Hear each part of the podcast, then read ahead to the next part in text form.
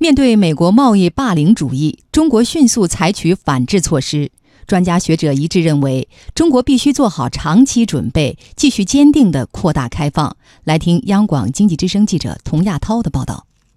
面对美国贸易霸凌主义，中国商务部明确表态：中国既不会在威胁和讹诈面前低头，也不会动摇捍卫全球自由贸易和多边体制的决心。中方将坚定不移地深化改革、扩大开放。如今，美国向全世界开火，除了中国外，欧盟、加拿大、墨西哥等都不能幸免，威胁全球多边贸易体系。国家发改委国际合作中心首席经济学家万哲认为，中国应当沉着冷静应对，继续扩大开放的脚步。一方面加大这个对外开放的步伐，另一方面呢，就是说在全球就是说倡导大家是一个命运共同体这样的一个概念，以使这个已经有点破碎的国际结构仍然有这个粘性。那么在这一点上，咱们现在目前在做。今年以来，中国多次表达了扩大开放的坚定决心。一大批开放措施也在密集落地。六月底，国家发改委和商务部先后发布了全国版负面清单和自贸区版负面清单，大幅放开市场准入。从七月一号起，我国大范围的下调了汽车整车和零部件、水产品、化妆品等日用消费品的进口关税。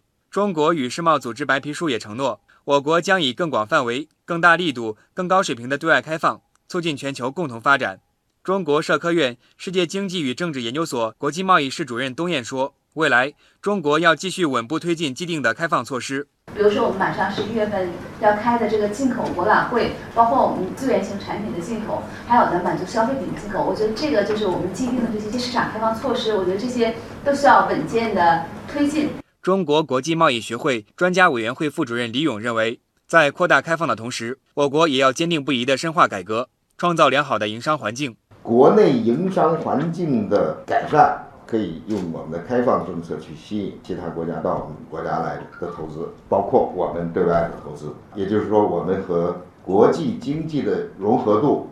并不会有什么太大的影响。根据测算，美国单方面挑起贸易战，对五百亿美元的中国商品加征关税，会使中国的 GDP 增速放缓零点二个百分点，对中国经济的影响有限。